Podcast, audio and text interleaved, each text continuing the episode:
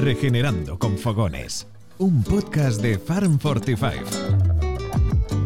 Bienvenidas y bienvenidos a un nuevo episodio de Regenerando con Fogones. Os habla Ignacio Mansergas. Este es un podcast de Fan45, un proyecto impulsado por Cookpad, la plataforma de cocina cuya misión es hacer que cocinar todos los días sea divertido. Nuestros invitados comparten la pasión por la gastronomía, y la visión de que, como a través de ella, se pueden solventar muchos de los problemas medioambientales y sociales a los que nos enfrentamos.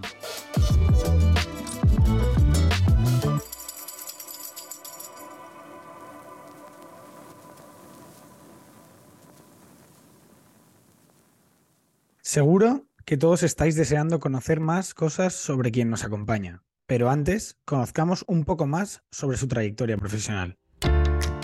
Rodrigo Pacheco, embajador de buena voluntad de FAO en Ecuador, es un chef ecuatoriano que atrajo la atención del mundo a través de su arte culinario y su innovador proyecto, el bosque comestible biodiverso más grande del mundo. Su visión, su trayectoria y su destacada participación en la competencia gastronómica The Final Table, producida por Netflix, han sido bien reconocidas por la prensa y los organismos internacionales. Actualmente es chef ejecutivo del restaurante Boca Valdivia, en Puerto Cayo, y del recién inaugurado restaurante Foresta, ubicado en Quito. Rodrigo es un activista y defensor de la naturaleza. Practica deportes como el surf, le gusta explorar junto a su familia, hacer senderismo y pasear al aire libre.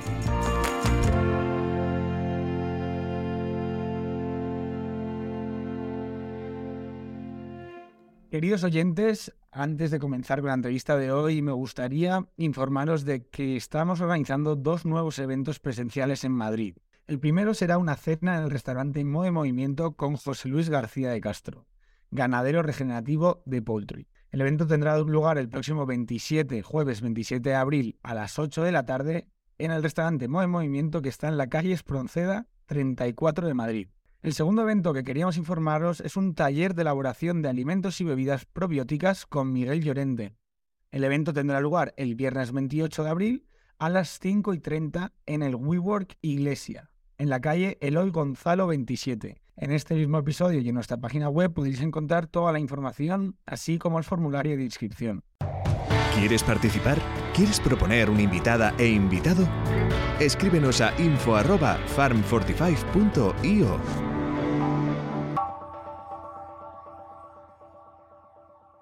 Bienvenido, Rodrigo. Créeme que es un verdadero placer que nos dediques parte de tu valiosísimo tiempo. Muchísimas gracias, es un placer compartir con ustedes igualmente. Al igual que haces tú en Boca Valdivia, vayamos a las raíces de todo. ¿De dónde surge tu vocación por el mundo de la gastronomía?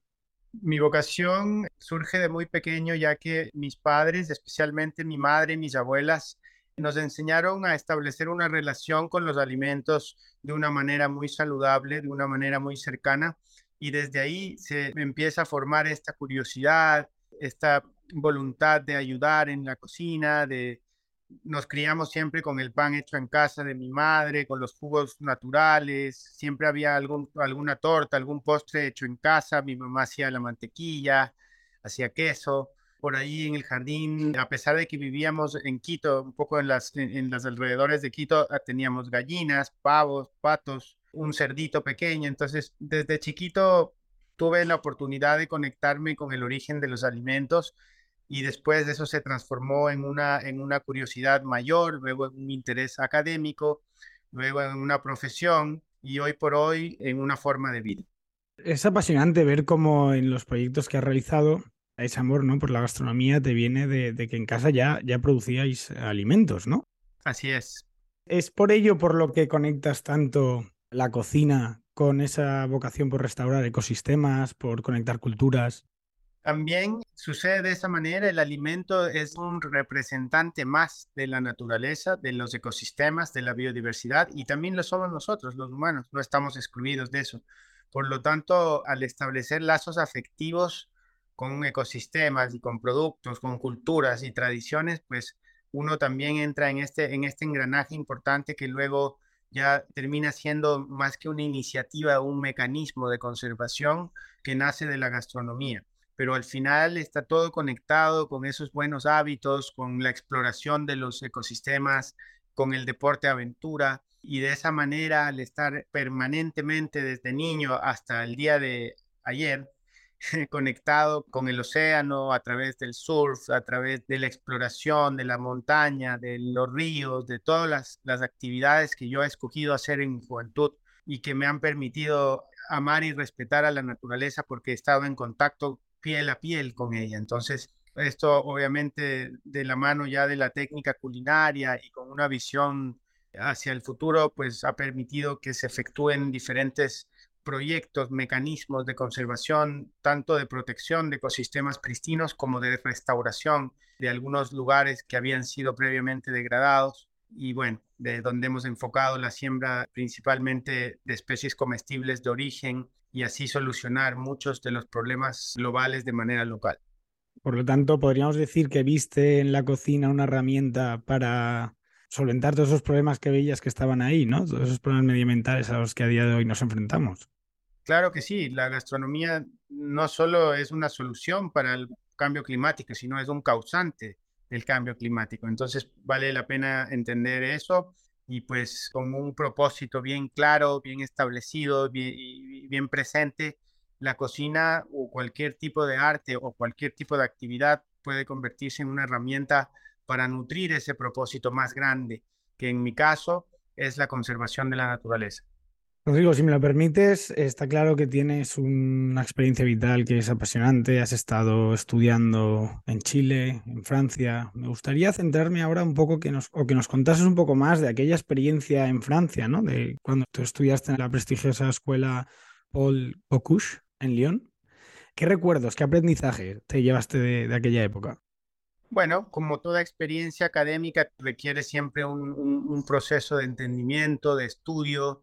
El estudio significa dedicar tiempo a algo, a un objetivo, significa concentración y eso desarrolla una pasión. Creo que mi paso por Francia fue un, paso donde pude aprender algunas cosas a nivel de la técnica, aunque yo siempre digo que mi madre es mi mejor maestra de cocina que yo he tenido y lo sigo manteniendo a pesar de haber trabajado con algunos de los mejores chefs del mundo, pero lo que aprendí allá es el rigor, es la disciplina, el manejo también, no solo dentro de la cocina, sino lo que significa una sala, lo que significa el sentido más puro de la hospitalidad desde un punto de vista digamos, de un país o de una cultura cuya gastronomía ha sido inspiradora para muchos países.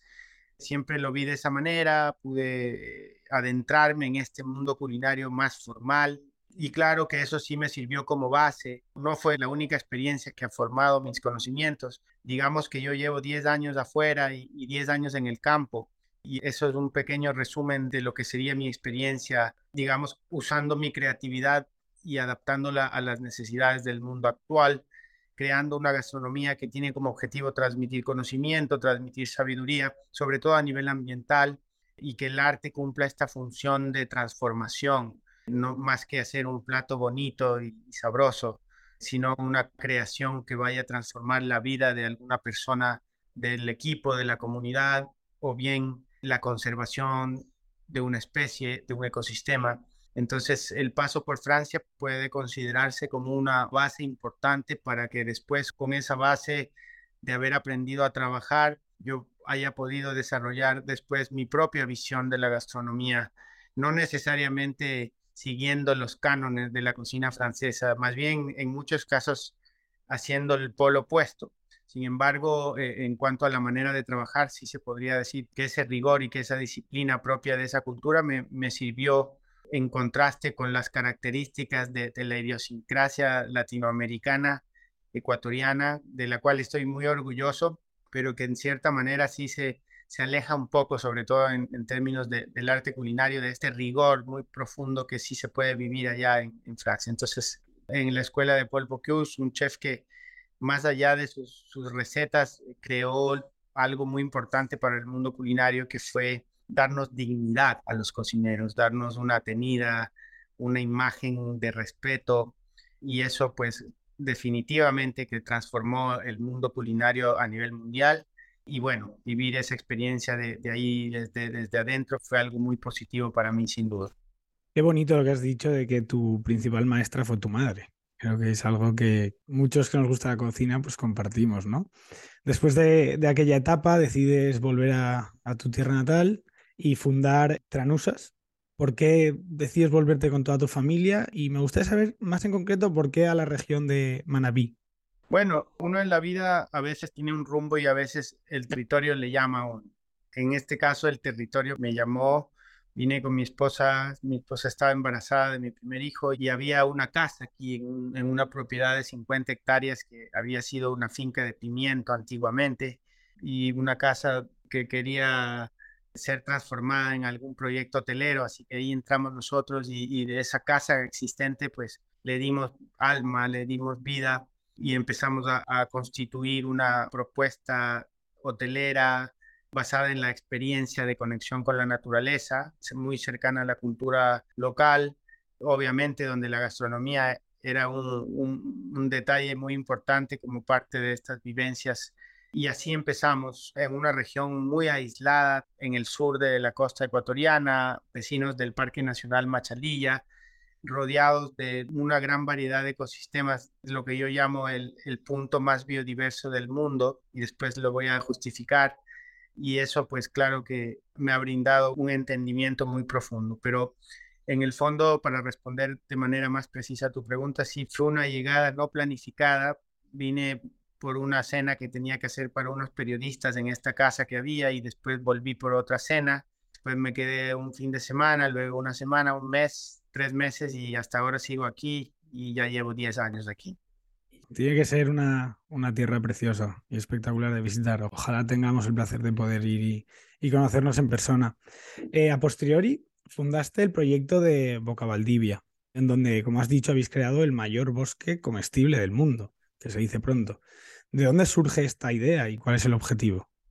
Sí, hace 10 años justamente y al estar aislados en un lugar, mi primera reacción natural fue sembrar. Había tierra, había agua, un clima privilegiado, una historia de 7000 años de cultura donde estas culturas prehispánicas que habitaban en esta costa, especialmente la cultura valdivia, que se cree que fueron los primeros alfareros, agricultores y navegantes de todo el continente americano, me inspira, por eso se llama Boca Valdivia, eh, nuestro mecanismo porque La Boca es un pueblito de pescadores que está a dos kilómetros y, y Valdivia es esta cultura maravillosa que tuvo grandes avances en, estos temas mencionados. Y por supuesto mi interpretación a lo largo de esta década ha sido tratar de, recrear un poco esta cosmovisión de esta cultura, no solo qué comían según las especies de origen que son propias de acá, sino cómo comían, cómo lo presentaban y, interpretando un poco el arte precolombino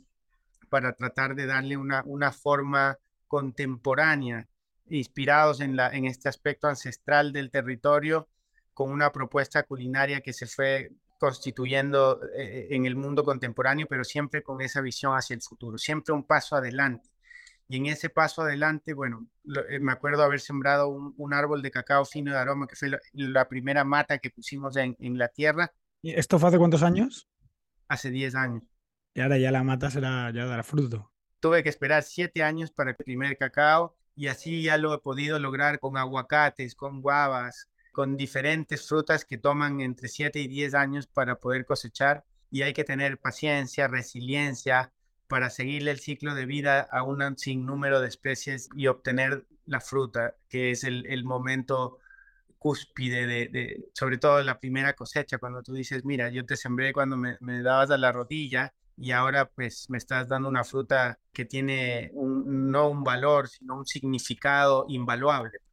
Entonces toda esa, esa dinámica, esa energía después se va traduciendo a las diferentes creaciones culinarias que hemos podido conjugar y en ese proceso de expansión también eh, empezamos a adquirir con recursos propios algunos bosques que estaban a nuestro alrededor.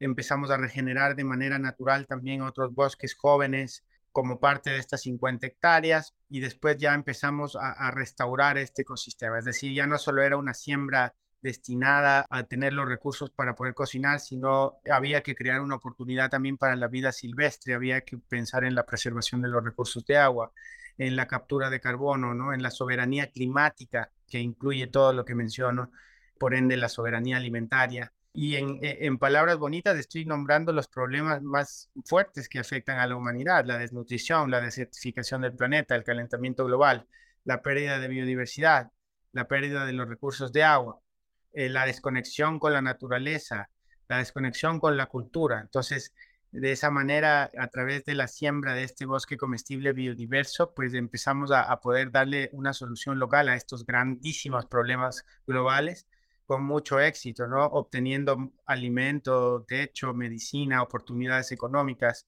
arte, belleza, hospitalidad y todo lo mencionado en términos climáticos como la captura de carbono y, esa reconciliación con la vida silvestre tan esencial para nosotros. Así que luego, durante el terremoto que hubo en, en Ecuador hace muchos años, el 2016, creamos una fundación destinada primeramente a ofrecer ayuda humanitaria a las víctimas del terremoto, que fue muy, muy duro, de 7.8 y por eso la fundación se bautizó como Fundación Amor 7.8, que hasta ahora existe y se enfoca en temas educativos.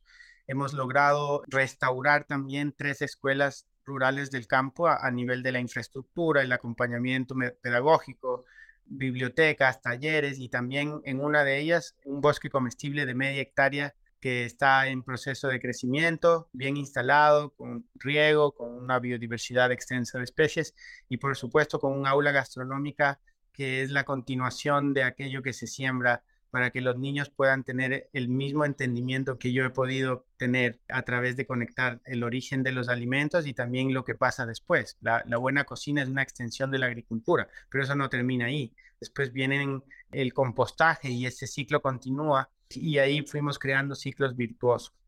Hoy por hoy el proyecto se compone de 33 mil hectáreas, de las cuales 200 hectáreas las hemos adquirido nosotros articulando con diferentes actores del sistema comunitario, entre esos empresas, personas, fundaciones, organismos internacionales, comunidades, por cierto, y así empezamos ya a, a, transformar un proyecto, un sueño, una iniciativa en un mecanismo de conservación. Y luego pudimos generar aliados, es decir, reservas ya existentes que pertenecían a, inclusive a gobiernos locales y que fueron integrándose a este proyecto del BCB o Bosque Comestible Biodiverso más grande del mundo, por lo cual ya hemos logrado no solo contener nuestras propias armas un buen pedazo de 200 hectáreas que está a nuestro alrededor, sino también articular estas 32.800 hectáreas a través de integrarlos a, un proyecto ya existente. Entonces, esa es la justificación de por qué se llama el más grande del mundo y no tiene por qué detenerse y no tiene por qué pertenecer solo a Ecuador.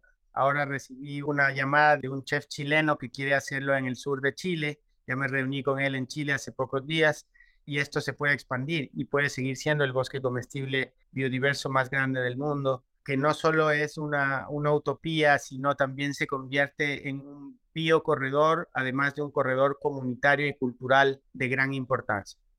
Yo creo que se puede decir más alto pero no más claro, ¿no? Cómo la gastronomía puede transformar y tener un impacto real es el claro ejemplo de ello, ¿no? Para aquellos que no conozcan el restaurante que tenéis en Boca Valdivia, en el restaurante no tenéis menú. Los comensales degustan las diferentes elaboraciones en función de los productos que vosotros mismos cosecháis. ¿De dónde te viene tanta inspiración para realizar un menú tan dinámico y de temporada? Bueno, te corrijo un poco, el menú no es de temporada, el menú es del día y a veces dos menús por día y nunca repetimos un ingrediente. Si tú vienes y te quedas tres días y quieres tener una experiencia de, tres días, pues tendrás menú de degustación donde no se repite prácticamente ningún ingrediente. Entonces yo nunca trabajé con una carta me parece que en muchos casos una carta eh, hace que la cocina camine en círculos, es poco sostenible, te limitas a trabajar una pequeña porción de toda la variedad de productos que puedes tener en un país como este. Y por esa razón nunca me interesó ni escribir una receta ni escribir una carta, sino más bien trabajar en función de la cosecha de temporada, pero también del día. Hay cosas que son del día y, esas florcitas del día o, frutos silvestres del día, pues son evidentemente puestos en, valor a través de las creaciones gastronómicas con el objetivo de justamente de brindar una cocina fresca, una cocina totalmente viva, lo cual para mí es la firma de mi cocina, es la frescura. Después me malcrié con este asunto y para mí la comida fresca ya no es ni siquiera la hierba del mercado, la comida fresca es la hierba que coseché ese minuto, que la lavé, que la piqué y que la serví. Y evidentemente eso tiene un efecto sanador en los comensales y eso lo hemos podido apreciar nosotros del punto de vista de la cocina y, y estudiar ese nivel de apreciación de parte de los clientes con este tipo de propuestas, donde uno tiene que ganarse el respeto, donde se utilizan muy pocas materias grasas, mantequilla será a veces en todo el menú se utiliza una cucharada de café para una mesa de 12 y eso no significa que carezcas de algo, sino más bien encontrar otros elementos que, que están presentes. Voy a utilizar un poco un término, eh, una cocina molecular, por así decirlo, pero 100% natural, proveniente de la naturaleza, sus combinaciones y sus propias reacciones y así darle valor a, especies, a plantas que tal vez a nivel gastronómico no eran tan conocidas, que son resistentes a la sequía, que son resilientes y así se van componiendo estas propuestas, estos poemas culinarios que al final terminan siendo un mecanismo de sanación para el alma de las personas y obviamente eh, eh, las personas reconocen profundamente aquello que ha sido cosechado al minuto, la pesca hecha por nosotros. Y bueno, el paladar es nuestra herramienta. Tenemos más de 20.000 sensores solamente en las manos, aparte de toda la tecnología con la cual los humanos venimos equipados para el disfrute, para el análisis, para poder llevarse a la boca un bocado y poder conectar eso inclusive con memorias de la niñez. Existe un proceso a nivel neurológico inexplicable, diría yo, porque por más que existan los fundamentos científicos, ¿cómo explicas la memoria gustativa? De que a través de una creación que tú hiciste, una persona se pueda emocionar mucho porque le recordó a una preparación que hacía su abuela con un producto sencillo del campo. Entonces, ese tipo de intervenciones a nivel de la gastronomía son las que han definido eh, el trabajo que hacemos y eso se ha convertido también en de alguna manera en, un referente para otros cocineros, para otras personas y espero que sigamos inspirando y también inspirándonos nosotros de lo que estamos haciendo. sorprendente, ¿no? Porque viniendo de, escuela francesa, has dicho que en muchas celebraciones utilizáis una cuchara de mantequilla, lo cual muchas veces suena, es paradójico, ¿no? A mí me gustaría aquí preguntarte si este proceso de montar todo el proyecto ha sido un proceso de desaprendizaje o por el contrario podemos decir que la cocina moderna o de escuela puede convivir con la cocina tradicional de nuestras abuelas y de nuestras madres? Sí, todo puede convivir con todo. Eh, cuando uno vive aquí y, se pone botas de caucho todos los días, te das cuenta que somos más resistentes de lo que pensamos, de, te das cuenta que lo que cultivas tiene una vecindad en la tierra y por qué no en el plato, ¿no? Entonces así, con esa dinámica, pues hay interminables combinaciones no nos alcanzaría la vida para poder entender exactamente toda la riqueza que existe. Eh, solamente el Ecuador representa el 0.2% de la superficie terrestre y alberga al mismo tiempo al 10% de todas las especies vegetales que existen en el planeta. La ciencia ha podido determinar aproximadamente 300.000 tipos de plantas, de las cuales 30.000 vendrían solo de Ecuador y de esas se han estudiado 8.000 como plantas utilizables a nivel alimentario y medicinal y el mundo va corriendo detrás de 20 cultivos desertificando el suelo con una biomasa de mamíferos que en un 90% se componen por vacas, perros y gatos y apenas un 10% de mamíferos silvestres. Entonces, te estoy dando mucha información, pero que el objetivo es darle la vuelta completa a cómo transformar a través de la gastronomía y, y en eso nos hemos basado en la última década. ¿Te parece, Rodrigo? Hablemos ahora de tu paso por el programa de Netflix. En 2018 participaste en el concurso de cocina con mayor inversión realizada hasta la fecha por Netflix, en un concurso de cocina. Hablamos del reconocido programa de Final Table o Todos a la Mesa en castellano. Lo primero, darte la enhorabuena por la fantástica participación que realizaste junto a tu compañero Charles. ¿Nos puedes contar un poco qué tal fue esa experiencia? Wow, sí, bueno, me sacaron de mi mundo de mi ecosistema y me llevaron a un ecosistema en Sony Studios en Los Ángeles para competir dentro de una, una nave espacial, una competencia feroz donde existían cocineros súper buenos, súper creativos y muy competitivos. Y, y, por supuesto que por el ecuatoriano nadie daba un solo centavo al inicio. No había ningún tipo de, expectativa de parte de ninguno de los competidores hacia el potencial que podía tener mi trabajo. Y pues desde el principio fuimos demostrando que sí se puede, digamos, adaptar una creatividad a, un propósito, se puede transmitir mensajes importantes para la sociedad a través de la gastronomía, se puede defender el, origen de culturas, de especies, se puede valorizar el aspecto humano dentro de la gastronomía y todo eso se fue materializando en las diferentes oportunidades de cocinar con todos los altibajos propios de una competencia. Y eso, si bien no fui el ganador de la competencia como tal, para mí la victoria más importante de haber participado en esta competencia fue de haber sembrado un mensaje de paz, de cuidado de la naturaleza en muchas, muchas personas en el mundo. Así que podría decir que, que es así, la siento como una, una victoria a nivel personal. Y sí, no, no es lo mío, no es lo mío estas producciones, no es lo mío estar ahí con 20 cámaras alrededor. ¿Cuesta más encontrar la inspiración bajo tanta presión y en un entorno que no es el tuyo? Por supuesto, la, la presión afecta, pero yo venía entrenado. Yo trabajaba en tres estrellas Michelin, trabajaba en cocinas de las más duras de Francia y por supuesto mi paso por Boca Valdivia habiéndome convertido en un pescador más, en un agricultor y sobre todo en un creativo que adaptaba al día, al minuto las creaciones, pues para mí cuando por eso mi fuerte era cocinar no tanto para los jurados, sino para ya para los chefs. Cuando los jurados no me entendían bien, pues me tocaba cocinar para los chefs y ahí era el ingrediente sorpresa y crear al minuto y ese era mi fuerte.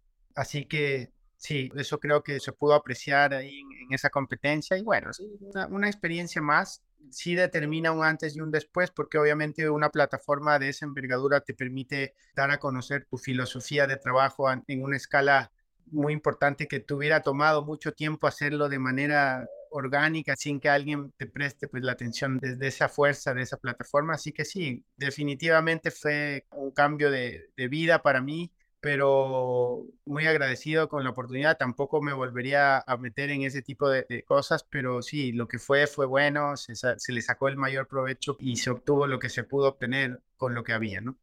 Yo como espectador del programa te digo que creo que fuiste fiel a tu cocina en todo momento, hicisteis elaboraciones con haciendo llamamientos a la sostenibilidad. Incluso recuerdo uno que hicisteis un plato utilizando elementos que generalmente desechamos, ¿no? Para la cocina, para elevar un plato exquisito. Y bueno, como has mencionado, pues claro, esta magnitud de, programas pues tiene un impacto, ¿no? ¿Cuál ha sido ese impacto en el, proyecto de Boca Valdivia? Bueno, cuando salió la serie, primero que nada somos un destino remoto. Después de que salió la serie estábamos cocinando para 50 almuerzos, 50 cenas, 50 se quedaban afuera. Obviamente no estábamos preparados para eso, pero sí fue fue un poco sobrecogedor ese, ese, nivel de respuesta de la gente que viajaba de otros lados solo para venir acá. Y bueno, con eso pues se catalizó lo que es el modelo de negocio que nosotros hacemos. Es un modelo de negocio hotelero, gastronómico, de real estate y de propósito. Así que todo eso se pudo catalizar gracias a, a esto también. Nos hubiera tomado más tiempo definitivamente. Hoy por hoy el proyecto de real estate se ha vendido a un 90% tenemos dos fundaciones, una dedicada a la educación, otra dedicada a la conservación y un destino, si bien sigue en desarrollo, pero a la vez tiene todos los componentes necesarios para generar experiencias únicas. Y bueno, hemos recibido personas de 100 países del mundo y creo que en el balance ha sido muy exitoso. Rodrigo, me gustaría preguntarte qué papel crees que puede jugar el sector de la restauración en, en la preservación del planeta. Te voy a responder y también te voy a dejar una pregunta de reflexión, ya todo el mundo que esté mirando y escuchando. Si Boca Valdivia, habiendo sido un pequeño restaurante en un lugar remoto de un país como el Ecuador, un restaurante que no tiene paredes, que no tiene una mayor infraestructura sino la siembra, ha logrado articular un proyecto de conservación de 33 mil hectáreas. ¿Qué puede hacer un hotel de una cadena? ¿Qué puede hacer una gran empresa? ¿Qué puede hacer un excelente restaurante en una capital y qué pueden hacer muchos de ellos unidos? Esa es la pregunta que yo te dejo y que a la vez es una respuesta. Piel de gallina, porque desde luego que, si reflexionamos sobre ello, seguro que se nos ocurren muchas cosas. Te han nombrado embajador de buena voluntad de las Naciones Unidas. Enhorabuena. Me gustaría que nos contases un poco sobre la labor que desempeña la FAO. Claro que sí. La FAO es la Organización de la Alimentación y la Agricultura de las Naciones Unidas. Normalmente fui llamado como embajador de buena voluntad para América Latina y el Caribe para el año de la sanidad vegetal. FAO es una institución muy, muy grande cuyas plataformas de comunicación y de acción son importantes. es como un país, por así decirlo. Y por supuesto, formar parte de una institución como esta a nivel de ser embajador, pues siempre es un honor más que por cargar a título personal un, nombre o algo así, sino más bien por el hecho de que te genera una oportunidad de servir a la humanidad siendo quien eres. En el primer año fue bastante bueno. Yo ya venía investigando mucho el tema de las plantas, ya venía restaurando ecosistemas, pero no sabía que lo estaba haciendo de esa manera, con esa trascendencia, solo lo estaba haciendo por intuición y después eh, ya pues con el tema de, esta primera nominación pude expresar mejor esta labor y, claro que eso también me sirvió como una plataforma importante. En ese año inclusive tuve la oportunidad de, compartir con Joan Roca y con todos los hermanos Roca justamente a través del documental Sembrando el Futuro que también fue coordinado también por FAO, así que son este, este tipo de cosas que son pequeñas retribuciones al aporte que uno le, puede dar al mensaje que la FAO desea amplificar. Y también en mi caso, nunca me he limitado a solamente a seguir lineamientos, sino que siempre he cuestionado. Eh, recuerdo en una reunión eh, había al menos unas 50 personas de todo el mundo conectadas conmigo, de FAO, de todas las áreas, de todo lado, para diseñar algunos mensajes acerca de la, del año de la sanidad vegetal. Y yo hice una pregunta y me acuerdo que hubo un silencio de unos cinco minutos nadie, y nadie sabía qué decir, porque yo dije, si estamos hablando en este año de la sanidad vegetal, ¿por qué no se están incluyendo las algas y las plantas submarinas dentro de esta propuesta? Lo cual para mí era lógico, porque lo, vegetal también se encuentra en esos ecosistemas. ¿no? no se había pensado en ese aspecto. Y ese tipo de cuestionamientos, pues son los que generan justamente interés, abren puertas y todo. Así que ha sido positivo por ese lado y ahora este año fui, lo cual nunca nominan un embajador por segundo año, siempre dura un año y, pues escogen a otro embajador. Entonces me escribió una carta el señor Pu Dong-yu, que es el, el, director general de FAO a nivel mundial, y me escribe en términos muy bonitos diciéndome que como un caso excepcional, pues me nombraban embajador de buena voluntad para otro año más y también embajador permanente a nivel de Ecuador lo cual incluye la causa de, las pesquerías artesanales y acuacultura en este año, pero siempre también haciendo eco a diferentes mensajes por las diferentes oportunidades como el Día Mundial de la Vida Silvestre, hoy día haciendo el Día Mundial de los Bosques y así teniendo la oportunidad de hacer pequeñas opening remarks, reflexiones iniciales de algún evento donde estaba algún presidente, donde había cosas importantes sucediendo. Entonces, sí, eh, ha sido una bonita relación, como su nombre le indica, una relación es, significa dar y recibir. Y en ese sentido, pues nos hemos manejado bastante bien y, estoy muy feliz de representar a, FAO, de ser embajador de buena voluntad y de poder también contar con este apoyo y esta plataforma tan importante que es una organización de las Naciones Unidas dedicada a la alimentación y a la agricultura, lo que yo hago. Así que todo se alinea de manera natural, sobre todo cuando los valores se, mantienen intactos, cuando el propósito es más importante que el prestigio, la vida devuelve, ¿no? Aprovechando que este año te han vuelto a, nombrar embajador por un año más, algo que te ronda la mente que digas, tenemos que poner el foco en esto. Bueno, estamos viviendo una, una crisis alimentaria de una magnitud sin precedentes y claro que el hecho de poder sembrar estos bosques comestibles y ser promovidos por FAO, pues significa muchísimo para la conservación del mundo. Así que lo que se me pasa por la mente es que la FAO me pueda ayudar a seguir conectando con otras diferentes fuentes de financiamiento, de apoyo técnico, para poder expandir en escala este proyecto, para poder darle un valor agregado a la naturaleza en pie y poder revertir ese mismo mensaje que las mismas Naciones Unidas nos dan, donde nos dicen que nos quedan 60 cosechas y que supuestamente tenemos que hacer, quedarnos en una esquina con los brazos cruzados o sacar la, la catapulta para apuntarle al alcalde, al presidente o convertirnos en una solución. Así que en esa dinámica, pues trato de inspirar a otras personas para que no le estén señalando a, nadie, más bien empiecen una transformación a nivel personal, a nivel familiar, a nivel empresarial, a nivel del entorno cercano de cada uno de nosotros. Y con una vez que eso haya, haya sucedido, pues ahí sí, con todo el derecho podemos alzar la mano y señalar. Mientras eso no pase, no, no, no existe la lógica de, de responsabilizar a otras políticas o personas por la situación climática si nosotros no estamos contribuyendo. Entonces, en ese sentido, pues, como te digo, tengo muy clara la película, tengo muy claro lo, lo, que significa los valores, lo que significa adaptar la creatividad a las necesidades del mundo actual, transformar, y en eso estoy metido de cabeza. Estamos convencidos de que tenemos a un buen embajador ahí que vas a hacer una, una labor un año más excepcional. Antes de acabar, Rodrigo, nos gustaría pedirte que nos pudieses eh, dar una receta teniendo en cuenta los productos que tenéis ahora de temporada por allí.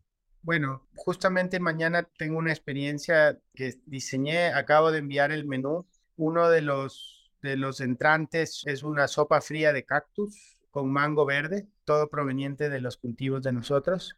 Se perfuma con menta y se sirve en la etnobotánica proveniente del cactus. Entonces, cortamos el, cactus, que es de la familia de las suculentas, así como lo es de la aloe vera, la pitahaya y muchas otras plantas comestibles. Bueno, el cactus lo cortamos en porciones, lo pelamos, obviamente le quitamos todas las espinas y después lo que es alimentario del cactus es el corazón, es la médula, y hay una fibra soluble donde existen diferentes minerales, donde existen mucha agua y es comestible, son fibras solubles, así que de ese corazón, vaciamos ese corazón de cactus, eso lo transformamos después en esta sopa fría, en este gazpacho para su lenguaje, y lo combinamos con el mango verde de la finca y menta. Y eso pues eh, se sirve en este cactus y eso es lo que vamos a servir mañana como uno de los, de los aperitivos. El otro va a ser un, un aperitivo que se llama mil hojas con una mayonesa de encurtidos del huerto mil hojas porque existe una gran variedad de hojas comestibles, las cuales transformamos en crujientes y las servimos a disposición de manera que el, invitado pueda degustarlas con esta emulsión hecha de los, de los encurtidos o picles del huerto como manera de conservar los excedentes. Tenemos un, crostini hecho con la pesca del día que ha sido curada y que ha sido apenas sellada al sartén. Eso va con una fruta llamada jackfruit, y pusimos una sal de termitas picante. ahí los chicos están cosechando las termitas de un termitero cercano. También mañana se sirve un barbecue de jaiba. Se sirve un consomé de langostino ahumado con yuca, con la hoja de yuca en tempura, una emulsión de la hoja de pimienta dulce. Se sirve mañana también este, una, una pasta hecha en casa con ostras de roca frescas y bueno, el postre se sirve una variedad de frutas de, los bosques comestibles servidos en diferentes plantas, semillas, compartimentos provenientes de la naturaleza, además de, de algunas miñardís con frutos silvestres del bosque seco tropical y una bebida que se llama chucula, que es una colada del campo donde se recuerda a los clientes esa sencillez de esas bebidas que las abuelitas y hasta ahora la gente del campo les da a sus niños en, las, en la noche a manera de una cena, ya que no existen siempre los recursos para poder tener una comida completa en la noche. La gente utiliza diferentes combinaciones entre la chonta, el plátano, el maní, y así se crean estas coladas, estas bebidas espesas, calientes, para que los niños puedan nutrirse de una manera recursiva, por así decirlo. Así que, bueno, un poco ese es el, overview del, menú de mañana que lo acabo de, enviar ahora como para que puedas tener una, una pequeña referencia a la distancia. Rodrigo, lo que es una lástima es que nos separe tanta distancia, porque de verdad que explicándolo así y oyéndote, eh, creo que es sencillo entender cuál es tu concepto y, todo el trabajo y la sinceridad que hay detrás de, de vuestro proyecto. De verdad, muchísimas gracias por acompañarnos hoy. Ha sido un auténtico placer. Ojalá podamos volver a hablar en el, en el futuro. Os deseamos lo mejor en vuestro proyecto y en todos los que están por venir. Muchísimas gracias y muchísima suerte.